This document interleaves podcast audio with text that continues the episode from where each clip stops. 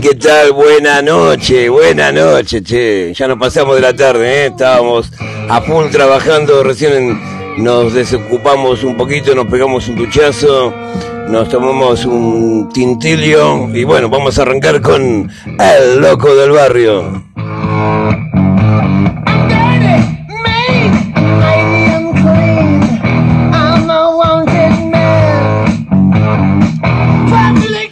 Agradeciendo siempre a la gente de Spotify que nos deja este nicho para que nosotros podamos transmitir esta locura del loco del barrio a través de, sus señales, de, sus plataformas.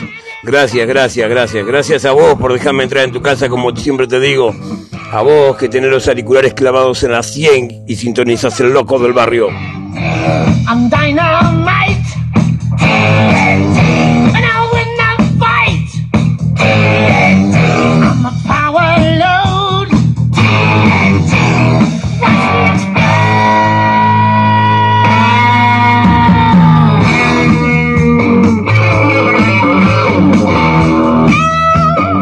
Día Marte, che, Marte de encuentros, Marte de encuentros, Marte de, trabajo, Marte de gira, ¿quedó alguno de gira por ahí? Pero se le hizo re larga, che. ¿Arrancó cuándo? ¿El viernes? ¿Y todavía no llegó a la casa? ¿Cuántos hay de esos, eh?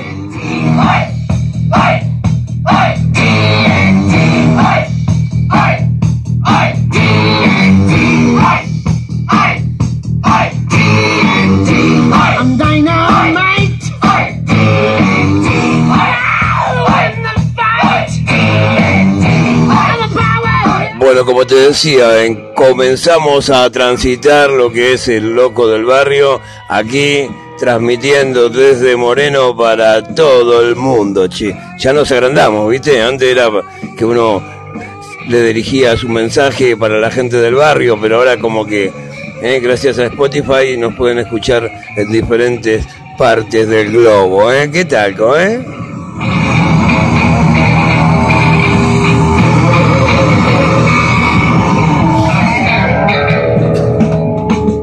Para aquellos que dicen por ahí que nunca el loco ha trabajado, yo tengo más trabajo, no sabe qué. Todo hecho de todo. A medida que vamos transitando un poco más lo que es el loco del barrio a través de, este podcast, eh, te voy contando un poquito de lo que he hecho en mi vida. Tal vez mal, tal vez bien, pero la historia es hacer, loco, ¿eh? no quedarse con las ganas.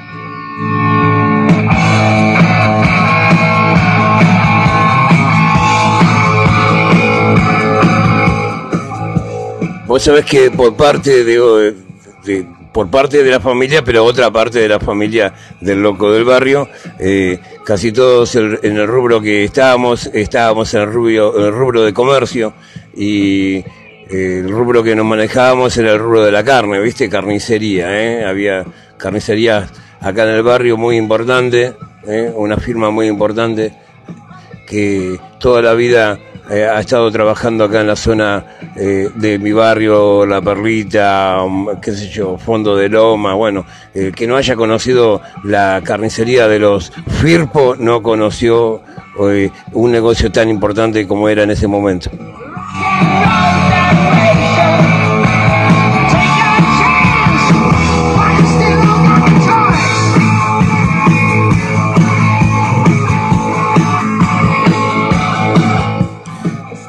Los Firpo era como vez pasada te hacía un poco el recuerdo, ¿te acordás de los siete hermanos? Eh? del gran supermercado Siete Hermanos aquí en Moreno y de la familia Vilancieri. Y bueno, de esta familia que voy a hablar hoy es la familia Firpo. ¿eh? Agárrense de las manos.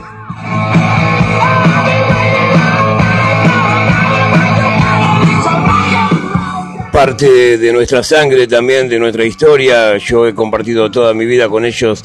Eh, somos parientes por ahí, por allá y bueno, tenemos una relación muy, muy, muy loca de mucho, de mucho tiempo y por ende yo de mocoso eh, cuando estaba con esa locura de querer aprender a conducir un vehículo, eh, los primeros que me dieron un vehículo y que me enseñaron a conducir fueron los Firpos. En este caso, el, gordito mayor, Héctor Firpo, eh, el negrito, el negro cabezón Firpo.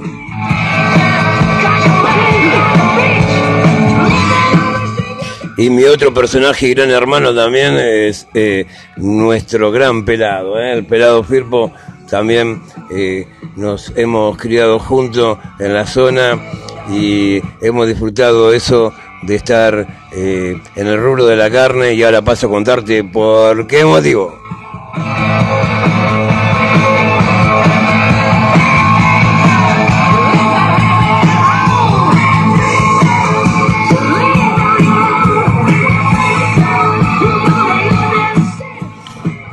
Era un negocio muy importante en ese momento, ¿viste? La carnicería de Firpo era un negocio muy importante, tenía verdulería también tenía, ¿viste? Y ahí en la esquina de Ecuador y Lisandro de la Torre, en mi, barrio, eh, era muy nombrado, era como nombrar en ese momento también la Quela, ¿viste? Eran, eran comercios que quedaron marcados en su momento en el barrio.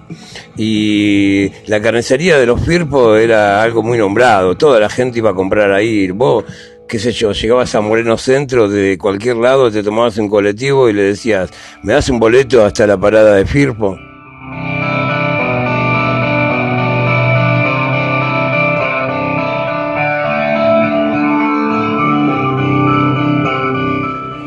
Era una carnicería, viste, que tenía cámara frigorífica dentro de, de, su espacio físico, tenía un lugar muy, muy, muy grande que era la cámara frigorífica donde se guardaba mucho, mucha mercadería.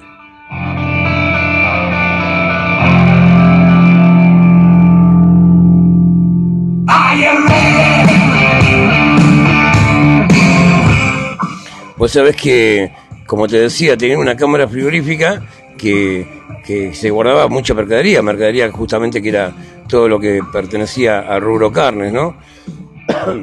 y bueno, ahí en la carnicería estaba justamente los cortadores, los, los que despostaban, los que se dedicaban justamente a trabajar detrás del mostrador y nosotros no, nosotros estábamos en la calle. Nosotros con el pelado, con el pelado Firpo tenía, tenía el reparto de achura y de, y de, pollo y de achur y de otras menudencias. Tenía, tenía reparto el pelado que yo andaba todo el día con él en las camionetas, ¿viste? Y el negro Firpo tenía el reparto de, de carne tipo media red, delantero, ¿viste? Toda esa historia. Era, era más más grueso el laburo, era más pesado, ¿viste? Había que andar hombreando media red, ¿viste? Y había que tener, ¿eh? En ese tiempo para hombrear, ¿eh?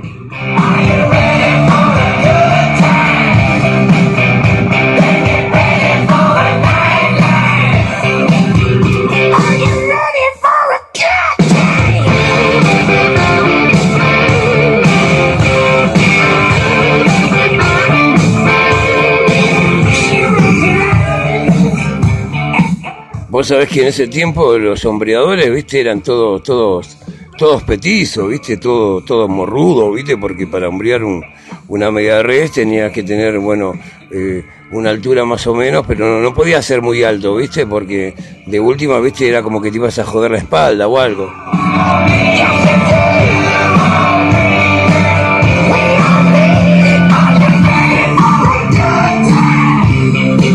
Entonces yo siempre, viste, fui alto desde chico, así que bueno, medio como que el viejo Firpo no me dejaba hombrear porque decía que me iba a joder la columna, entonces bueno, yo andaba de chofer en las camionetas, ¿eh?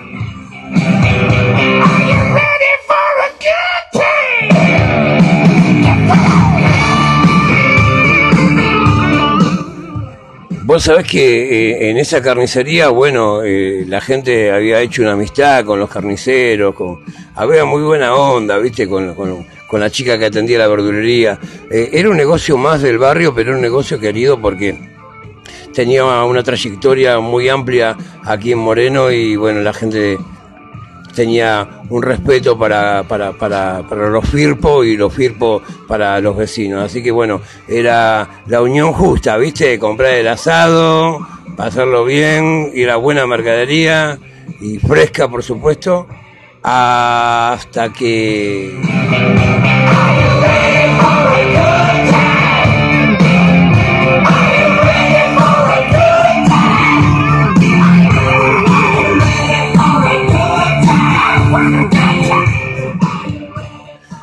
el Don Tito, ¿viste? Don Tito Firpo, el jefe de todo. no era el padrino de la mafia, pero era el jefe de todo. Y bueno, él era muy visionario, ¿viste? Él quería hacer muchas cosas. Además, tenía su cabeza muy abierta como para hacer muchos negocios a la, a la vez, ¿viste? Y uno de los negocios, como te decía, el rubro de la carne, que ellos eh, sabían cómo, cómo trabajarlo, así que bueno, era, era como que era gente que estaba metida en el ambiente, metida en el palo. Nosotros íbamos a buscar precios a diferentes frigoríficos, recorríamos parte de la provincia buscando buena mercadería y buen precio para traer al barrio.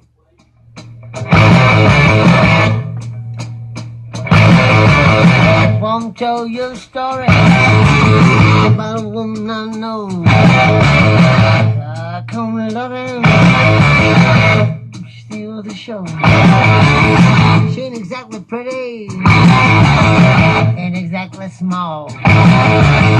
Four two third nine fifty six. You can say she got it all.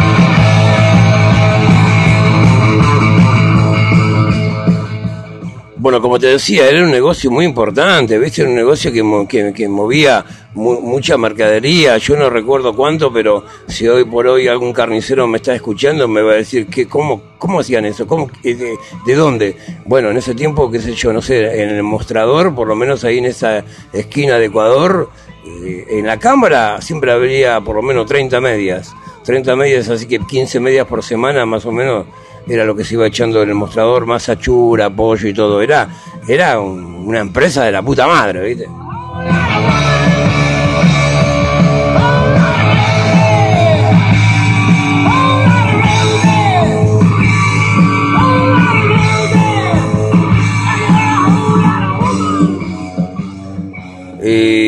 En la esquina, en justo justo en la esquina de Lisandro de la Torre y Ecuador, había un bar, había un bar que atendía doña Nini, la señora de Tito Firpo, ¿eh? la señora Nini Leites, parte de la familia, y bueno, eh, atendía eh, en la esquina, había un, un, bar, un bar de la época, en ese momento hasta palenque tenía porque venían los vagos, venían a tomarse su ginebrita a caballo.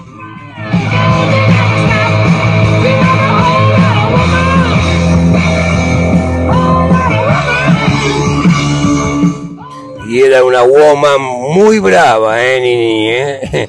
Era, era picante la vieja, ¿viste? Era picante, Los, borrachitos ahí no, mucho historia no había porque las viejas, la vieja te agarraba, tenía una, una fusta, ¿viste? Esa de caballo, ¿viste? Pero con una varilla del 10 ahí, ¿viste? Que si te agarraba te rompía el lomo. Bueno, eh, pero ese es otro comentario. Ahí estaba la, la, la, vieja Nini, eh, muy querida, muy extrañada para nosotros que hemos tenido la oportunidad de conocerla. Eh, la hemos hecho cabrear muchas veces, se ha enojado conmigo. Bueno, ¿a quién, ¿a quién no hice enojar yo en la vida?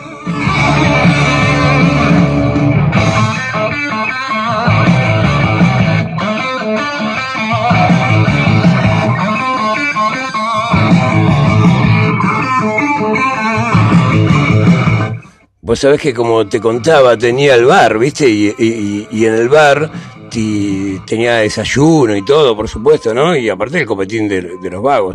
Así que a la mañana temprano venía la gente de la panadería, dejaba la bandeja de, factura, pan, no me acuerdo cómo era, y venía también la gente de la empresa La Serenísima, eh, que tenía el reparto en la zona, y dejaba, ¿viste? Dejaba la leche, el yogur, eh, todo como, como se hacía en esa época, cuando eran todos, toda la gente, no, no había tantos malditos como hay ahora.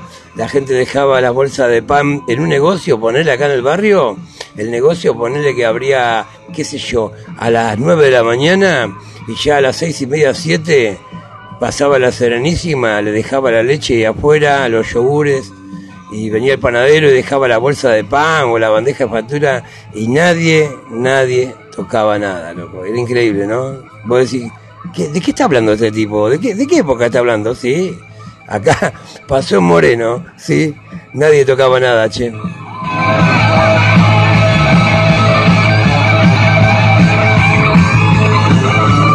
Y bueno, aprovechando la situación que yo era que estaba encargado de las camionetas, ¿viste?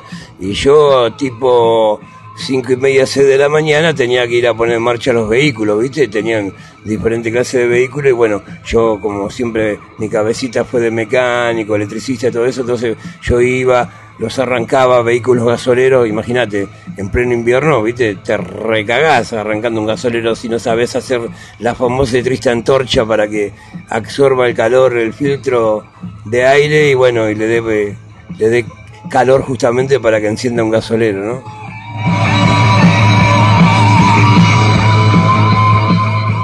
Cosas que yo aprendí con el viejo Firpo, ¿viste? Con Don Tito, Don Tito la sabía toda. Don Tito, Don Tito era re, la tenía re lunga, el viejo, el viejo con, con, con su poca facultad, con sus pocos estudios, la verdad que tenía la facultad de la vida y, y todo lo que ha vivido y, tenía la cabeza muy, pero muy, muy abierta. Y bueno, vos sabés que, como te decía, doña Nini tenía en, la esquina, eh, tenía un, bar, y ahí venía la gente de la Serenísima y dejaba eh, una especie de maple, no sé cómo decirlo, no sé cómo era, un cajón donde venían los yogures, ¿viste? Y los yogures venían de, de 12, ¿viste? Los yogures, ¿viste? Entonces yo cuando iba a poner en marcha las camionetas, pasaba justo por la esquina, veía la bandeja de yogur y me choreaba dos yogures, ¿viste? Dos yogures que iba a compartir con el hijo de ella, ¿viste? Porque el hijo de ella era mi jefe, entonces bueno, cuando yo después que ponía en marcha la camioneta y este tipo venía y ya salíamos de vuelo a, a, yo, a algún frigorífico a buscar mercadería, yo al loco le convidaba un yogur. Y el loco decía, che, qué buena onda, mirá, vos todos los días trae un yogur.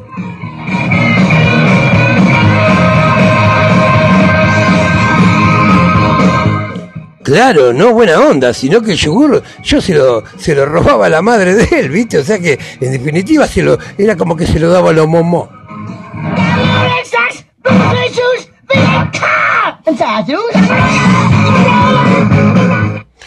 Y un día, viste, venía la gente de la Serenísima, después al mediodía, venía eh, a, cobrar lo que te había dejado por la mañana, viste. Entonces eh, se armaba lío porque doña Nini le decía que había 10 yogur en el maple. Y el tipo le decía, no, no, eran 12, nosotros dejamos 12. No, no, no, no, eran 10.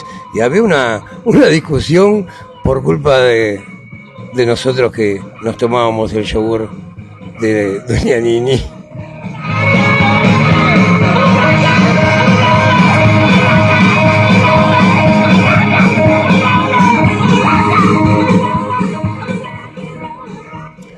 Eh, y, una vez, una vez me acuerdo que eh, también, de, maldita nomás, encontramos en un galpón, en un altillo que tenía doña Nini arriba de, su casa, de su casa, eh, ahí justamente en, Ecuador y Lisandro de la Torre, tenía unas, unas, qué sé yo, cinco o seis, cinco seis cajas viste, de cerveza, pero en porrón, cuando realmente la cerveza venía en porrón, no existía la lata, no existía nada, venía el porroncito, viste, que era la botella enana gordita, viste.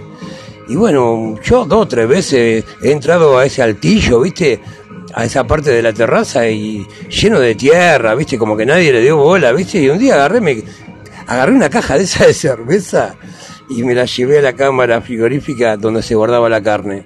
Y la metí dentro del balde de, agua del desagote de, del equipo, ¿viste? El equipo de, que enfría tiene un desagote, eh, por supuesto, del agua, ¿viste? Del agua que se va derritiendo. Y para que no quede chorreando el agua dentro de la cámara y podás, y por ahí, por ahí te pegas un palo, ¿viste? Porque al, caer agua se transforma en hielo y te podés resbalar y toda esa boludez. Entonces va, va a un tacho, ¿viste? A un tacho, esos, esos tachos achureros, esos tachos azules, ¿viste? Iba la manguerita del frío del, del, equipo y descargaba el agua ahí. Claro, el agua estaba congelada. Entonces, bueno, yo metía las cajas de cerveza ahí adentro.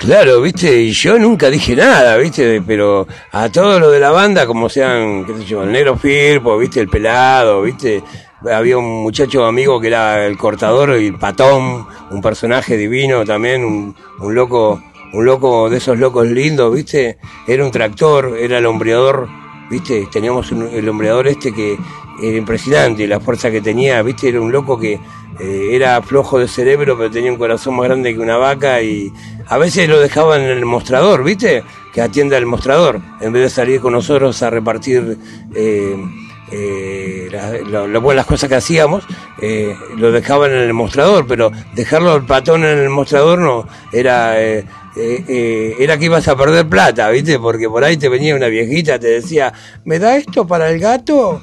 Tanta plata esto para... Y el loco agarraba y le cortaba un pedazo de milanés y le daba, ¿viste? Maqué para el gato. Y él sabía que la viejita venía por hambre.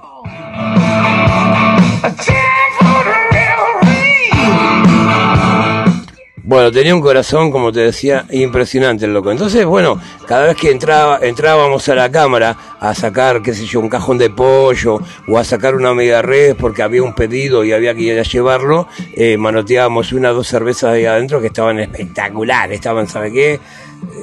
re fría, ¿viste? Estaban la mejor. Y bueno, yo le compartía todo, ¿viste? Pero los vagos pensaban que yo lo había comprado, ¿viste? ¿Qué le había comprado? Se la había choreado a Doña Nini.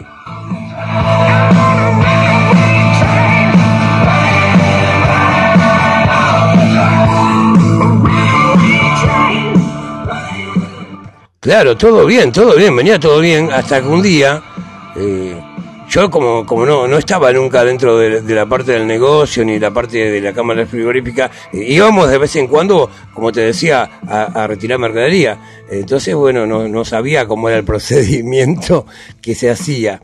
Cada cuatro días, viste, cinco días más o menos, se limpiaba la cámara frigorífica, viste, se, se se apagaban los equipos y se limpiaba. Entonces, el tacho ese que yo te decía de achura azul, celeste, que donde descargaba el agua del equipo eh, y que estaban las botellas ahí adentro, un día entró el viejo Tito Firpo y agarró y para baldear agarró y pateó el tacho, ¿viste? Para que el agua se desparrame dentro de la cámara. Y sí, se desparramó. Se desparramaron toda la botella.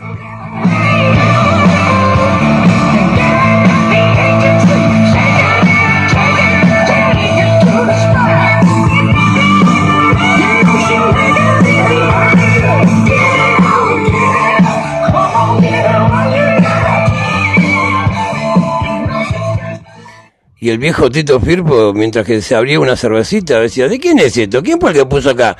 Y nadie decía nada, ¿viste? Porque a mí no me encanaban así nomás, ¿viste? Aparte yo como que compartía, así que estaban todos involucrados, ¿viste? Si me apuntaban a mí, onda que si yo iba preso, lo llevaba conmigo.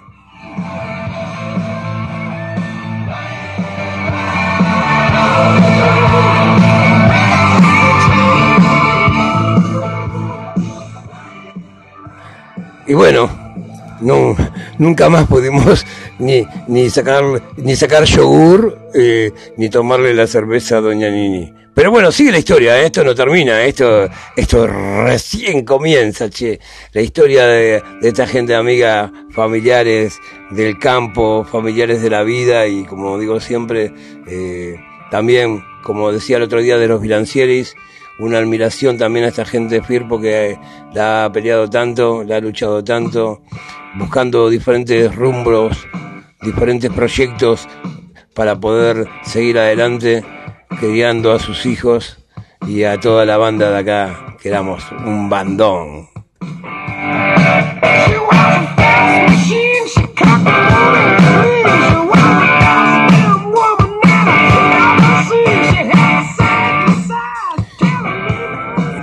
Y vos sabés que ahí en la carnicería, ¿viste? Eh, se estilaba hacer chorizo casero, ¿viste? Está prohibido, ¿viste? Está prohibido. La gente de, de, de, la, municipalidad, ¿viste? Gente que se, se encargue de la motología, todo, esa, esa, esa parte técnica que maneja todo, ¿viste? Eh, se, se prohíbe, ¿viste? Hacer dentro de un local hacer chorizo, ¿viste? Se tiene que hacer en un frigorífico y todo como, como son las la de la ley, ¿viste? Porque, bueno, te decían, bueno, se entiende, son chorizos caseros, ¿viste? Pero hoy por hoy cualquier carnicería tiene su chorizo casero, es más, vos llegás a la carnicería y te dice quiere el chorizo de este especial o si no tiene este casero. Y vos lo ves que está medio de otro colorcito, porque el chorizo casero se hace y se tiene que vender dentro de los dos o tres días, o en el mismo día. ¿viste? Porque está hecho a base de unos ingredientes que no son los adecuados para, para, para, para, el consumo humano, como quien dice. Entonces, bueno, era como que se está, estaba prohibido en esa época. Yo te estoy hablando de una época muy lejana, allá por la época de los militares, ¿viste? Época, época jodida, ¿viste?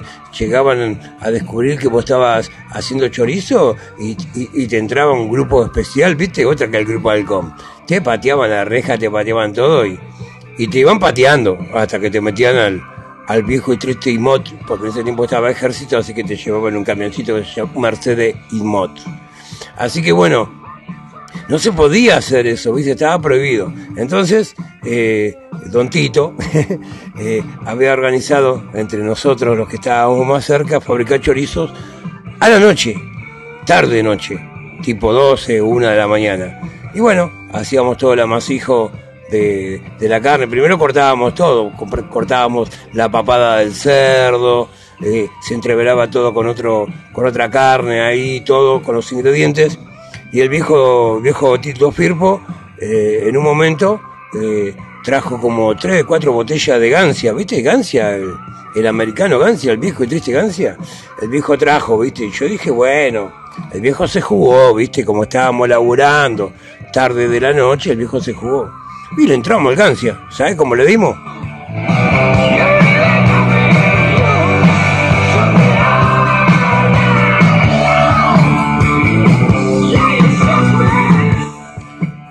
Y cuando ya habíamos terminado el amasijo, ¿viste? Tipo una de la mañana que habíamos terminado el amasijo, ya preparamos la embutidora, ¿viste? Teníamos para embutir ahí y teníamos la tripa, ¿viste? Se usaba tripa artificial, ¿viste? Para hacer los chorizos, porque la otra tripa era más cara, ¿viste? Así que bueno, eh, teníamos todo preparado y por ahí venía el viejo Tito, ¿viste? De Lambeta y metía la mano dentro de, todo el amasijo, ¿viste? Y agarraba un, un buen pedazo y se lo ponía en la boca al viejo, ¿viste? Así crudo como estaba, y lo masticaba y lo saboreaba, y agarraba un poco más de pimienta y un poco más de clavo de olor, y viste, y le mandaba fruta al tipo, ¿viste? Y por ahí revolvía, revolvía la boca ahí el pedazo de carne toda masticada, ¿viste? Y corté. Y buscaba, ¿viste? ¿Y cómo está? Le dice el negro Firpo, el mayor, ¿no? De los hijos, le dice, ¿cómo está, papá? Y se le falta, no tiene el gusto el gancia. ¿El qué gancia? ¿Era para, para el amasijo? ¿Y qué hicieron con el gancia? Ah, nos lo tomamos. ¿Qué hijo? La gran puta, era para el amasijo.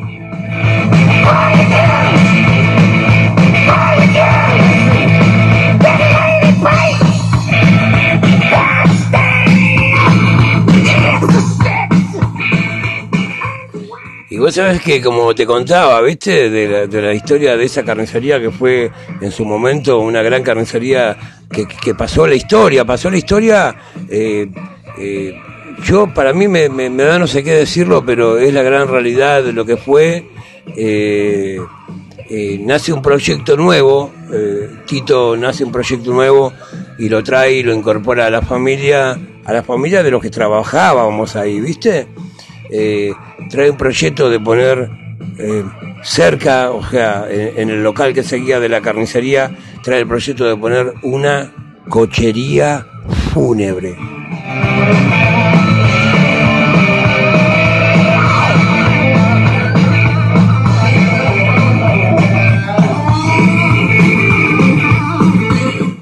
Claro, era un negocio, viste, que para para la gente que estaba en el ambiente, bueno, ya, ya, ya entendía cómo era esto, ¿viste? Vos estabas en el ambiente de la carne, ¿viste? En el ambiente de, de, la comida, de, ¿viste? ¿No? De, de llevar un difunto, ¿viste? Allá Güemes al fondo, ¿viste? Al cementerio. Eh, pero bueno, había un, un proyecto nuevo que, el, que Don Tito lo veía muy, muy provechoso y bueno, había conversado con otros cocheros de la zona, como era eh, Don Romano, el finado Romano, y, habían hecho eh, la historia de armar la cochería fúnebre pegado justamente a lo que te decía que era la carnicería, ¿viste? La gran carnicería de Firpo, ¿viste? Y lo tragicómico de esto fue que, bueno, que eh, mucha gente ha dejado de comprar en la carnicería porque un par de viejas, por decirlo de una manera, viejas y los que sean eh, han, han, han, empezado a decir que mire los muertos de la cochería lo guardan dentro de la cámara frigorífica. Mentira, boludeces y chumeríos, viste, de las viejas del barrio, viste cómo son.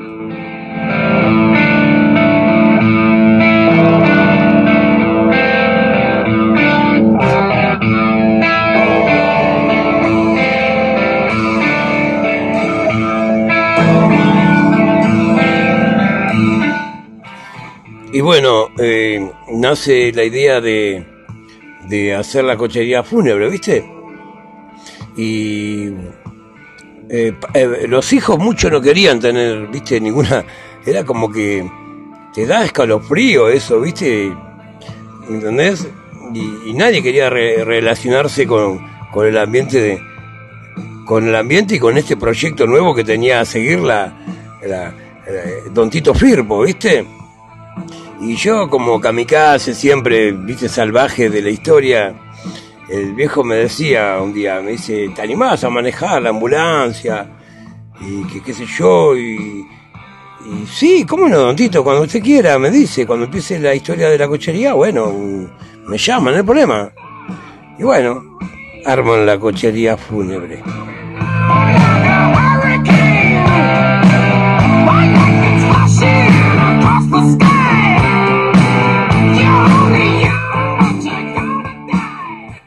Y un día sábado, viste, de fabricación de chorizo allá por la una de la mañana, viste, estábamos ahí todos en, la carnicería con cortina cerrada, por supuesto, y trabajando, fabricando chorizos caseros. Y bueno, entre las manos todas entreveradas con la carne y esto y aquello, y bueno, la pasábamos bien porque nos cagábamos de risa y ah, teníamos, bueno, muy buena onda con, con los que estábamos en ese momento ahí.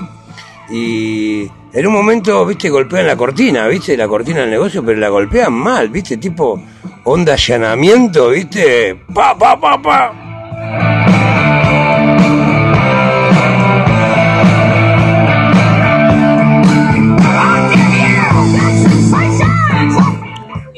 Y el más machote de todo, ¿viste? Era el hombreador nuestro, ¿viste? Para como el loco tenía un lomo impresionante. Tenía unos brazos, te llegaba a dar un ñoqui, ¿sabes qué? No te levantaba más, ¿viste? No importa que venga Tyson. Te llegaba a pegar el patón, te rompía la cabeza. Entonces, eh, va el patón, ¿viste? A, a, la puerta a, ver quién era que golpeaba y tan, tan alevosamente, ¿viste? Y sale patón todo machito, ¿viste? Y al ratito entra patón. Entra blanco, pero blanco teta entra, ¿viste?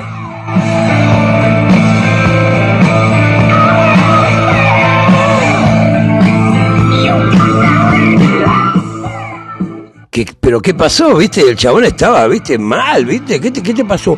Hay un hombre afuera ahí con aspecto feo y busca a Don Tito. ¿Y quién es? Él dijo que era el cajonero.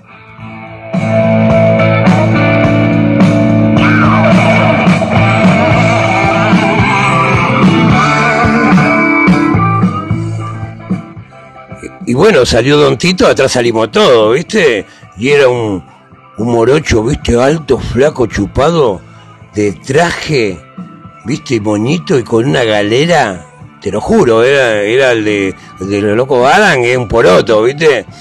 Así blanco, ¿viste? Los ojos saltones. Para mí estaba muerto, para mí estaba muerto.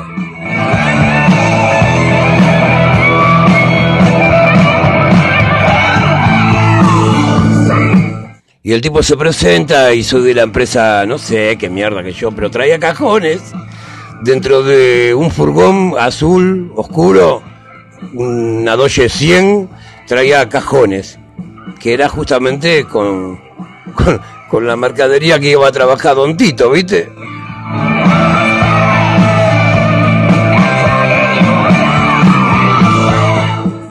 Así que nos, nos pusimos a bajar en el local nuevo eh, cajones, cajones fúnebres. Cajones que eran para nicho, cajones que eran para tierra, cajones que eran para bóveda. Ah, aprendí mucho de eso, ¿eh? Cualquier cosa, la pregunta, si querés un cajoncito bueno, yo te recomiendo. Hay unos baulitos, últimamente un cedro marrón.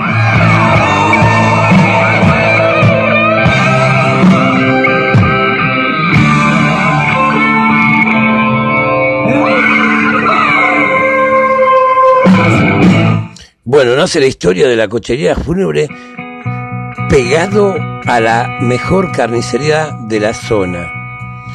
Eh, empieza a descender la, la, ¿cómo decirlo? Empieza a bajar las ventas, ¿eh? descienden las ventas día a día, ya sea de la carnicería, la verdulería ya empezó a no tener la misma mercadería de antes, eh, empezaron como que ya no, no, no, no, tenía gracia la parte de la carnicería y le habían prestado más bola a lo que era la cochería fúnebre.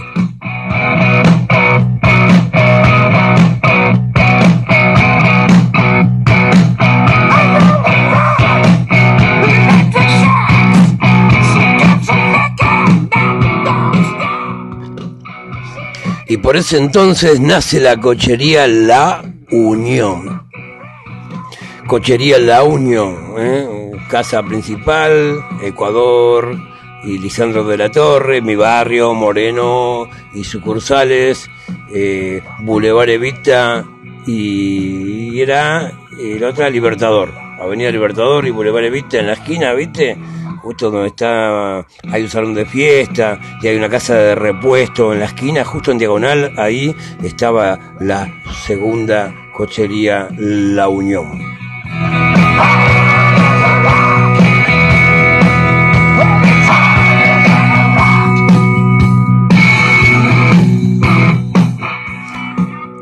Vos sabés que el, concepto de cochería que uno encerraba justamente en eso, trabajar con, con, muertos, ¿viste? Ir a retirarlos eh, a un hospital y, traerlo y llevarlo a una casa velatoria o llevarlo a la casa de, de, la familia y, hacer toda esa historia, ¿viste? De, armar toda la capilla ardiente, de de, preparar el cuerpo, ¿viste? Por decirlo de una manera, ¿viste? Bueno, eh, era como que íbamos aprendiendo sobre la marcha, ¿viste? No teníamos ni idea. Yo tendría en ese tiempo entre 14 y 15 años, ¿viste? Eh, fue, fue un momento muy difícil para mí porque... Eh, tiempo de baile, tiempo de joda, tiempo de ir a algún lado y era como que te costaba conseguir noviacita, ¿viste? Porque por ahí vos le decís, ¿en qué trabajás? ¿Qué haces? Y yo a veces le decía que era repartidor de diario, ¿viste? Para no decirle que era cochero fúnebre, ¿viste? Porque eh, era como que se espantaban, ¿viste?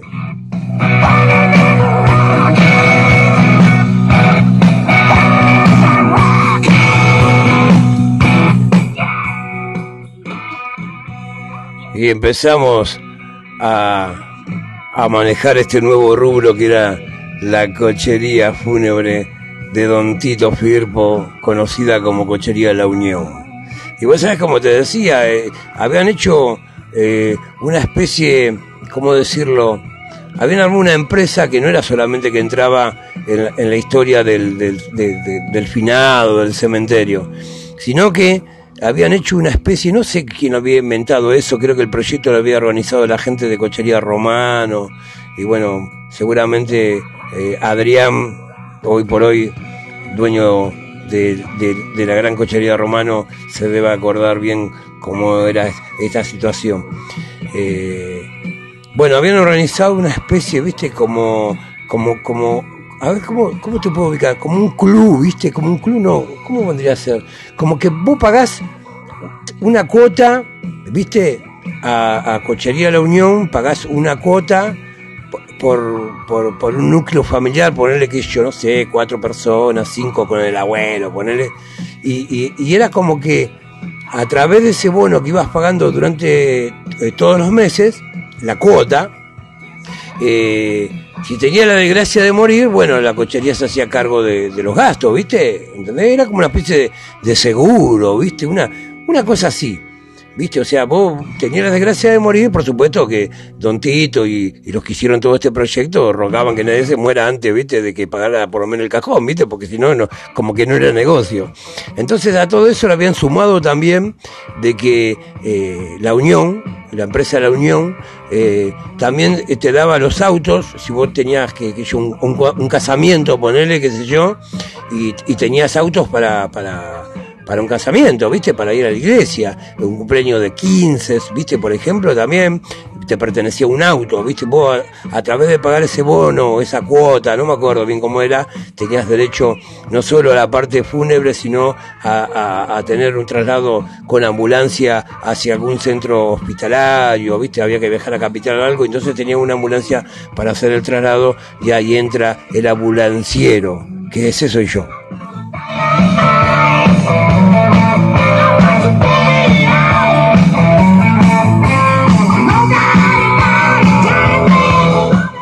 Imagínate, 15, 16 años, ¿viste? Y me dieron una ambulancia, una eh, Rambler, una Rambler, ¿viste? Una Rambler Crocanti, la vieja y triste ambulancia que se imaginan todos, ¿viste? Que era la Rambler motor tornado. No sabe lo que era eso, no sabe lo que caminaba eso, no sé para qué, ¿viste? Porque un día me hicieron una multa, yo, ¿viste? Fui aprendiendo sobre la marcha, ¿viste? Porque yo, yo en ese tiempo no tenía registro, ¿viste? Porque era menor, pero tenía permiso de, de Don Tito Firpo para manejar los vehículos, o sea que si pasara algo, el responsable en ese momento, según la ley de que estaba en ese momento, era él. Pero bueno, yo era bastante astuto para manejar y bueno, entonces era como que me, trataba de no chocar y era muy prudente, ¿viste? Pero eh, manejar una ambulancia era como que iba a estar desatado, ¿viste? ¿Puedo usar la sirena? Sí, usar la sirena, esto, aquello.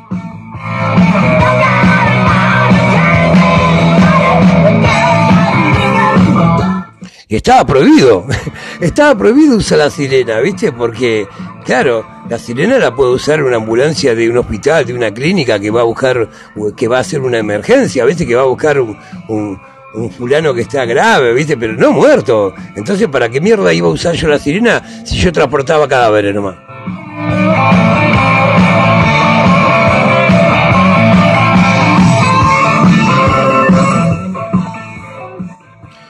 Y mi primer, mi primer trabajo, sábado, llego un sábado de repartir achura, con toda mi ropa blanca, mis botas blancas, mi boina blanca, toda la ropa que correspondía a ser carnicero, lleno de sangre, el viejo Tito me dice, hoy empezamos, hay un servicio a la noche y tenés que ir a retirar el cadáver al hospital de Moreno.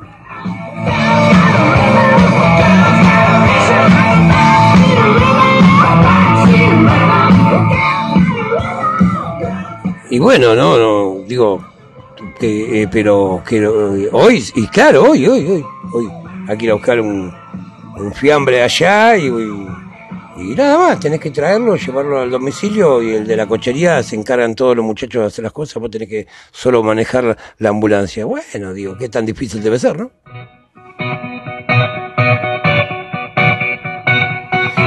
La paga, la paga mía, ¿sabes cuál fue? Me compraron un par de zapatos de charol, viste, un par de zapatos negros, re brillantes, hermosísimos, y la entrada a SEM.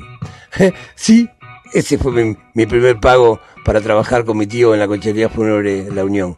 Un par de zapatos y la entrada a SEM.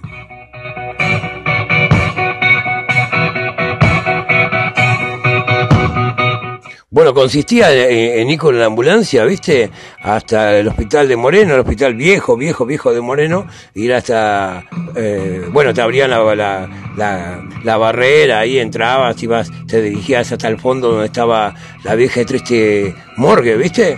Y, mientras íbamos ahí, que con, yo iba con un hombre mayor que era el que sabía toda la movida de la cochería, de, de manejar toda la historia de los fiambres, ¿viste? Yo, ¿viste? Yo era un pibe, ¿viste? Yo, eh, Don Tito me decía, vos se de cuenta que estás laburando en el frigorífico y que ves carne, que ves sangre, no te asustes, vos se de cuenta, me hacía esa cabeza yo, ¿viste?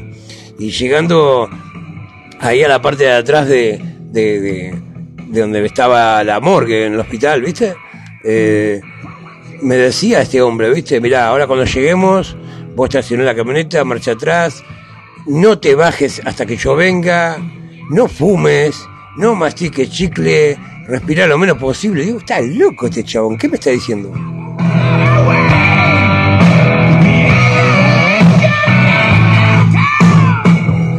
Que no fumes, si yo me estaba comiendo un atado de cigarrillo, tenía un cagazo, tenía un miedo, eh, duda, ¿viste? No entendía nada lo que pasaba, ¿viste? Así que...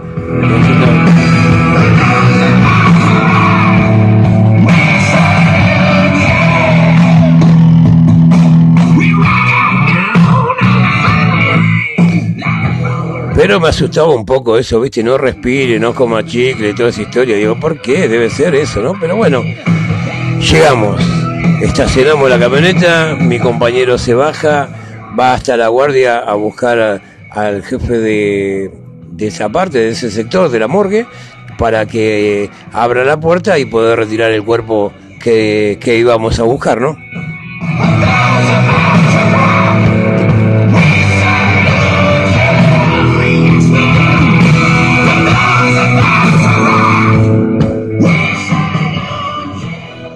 Bueno, este fulano, después que me dejó solo y me contó toda esa historia, que no, no, que no coma chicle, que no fume y todo, se fue. Al rato vuelve con, con, con un tipo que, el tipo venía comiendo un sándwich, loco, ¿viste? yo digo, qué, qué, qué, loco, ¿no? ¿Cómo hay trabajos que uno los, los aceptan como, como, como vienen, como, como son, ¿viste? Porque hay laburos que, bueno, que vos decís, ¿cómo, cómo, ¿cómo hacen esto, viste? Bueno, yo era muy pibe, ¿viste? Fui aprendiendo sobre la marcha y después, bueno, no sé si me acostumbré a ver toda esa historia, pero sí eh, a, respetar a los muertos y, y, y ver que hay otro negocio, ¿viste? que todos los negocios que uno piensa que son los negocios de la vida, hay negocios y comercio con los muertos también, ¿viste?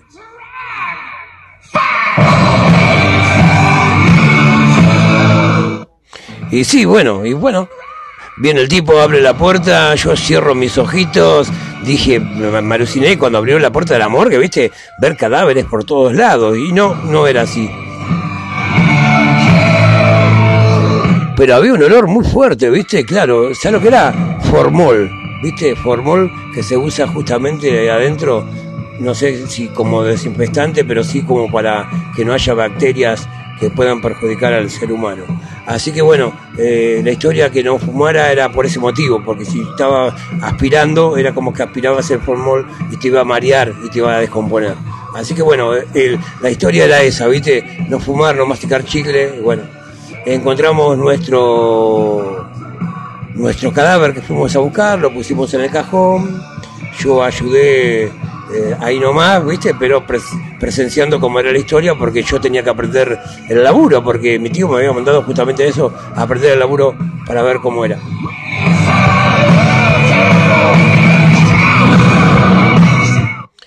Y bueno, llevamos nuestro primer cuerpo. Y ahí nació Ahí nació la cochería Firpo y se fue la carnicería Firpo. Un proyecto que mata a otro proyecto. Qué loco, ¿no? Che, es re largo. Mañana o pasado nos enganchamos, te cuento otra historia de cocherías y vas a ver como que, que hay otra vida.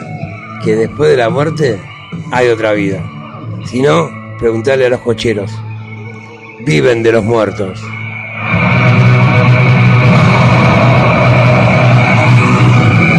Bueno, gracias, gracias por dejarme compartir este, esta historia de otro comerciante, eh, familia, amigos del barrio, como fueron la familia Firpo, muy, muy queridos en, mi familia, muy respetados en, en, el barrio. Hoy por hoy siguen laburando en su viejo y triste rubro de carne. Ya no existe más la cochería.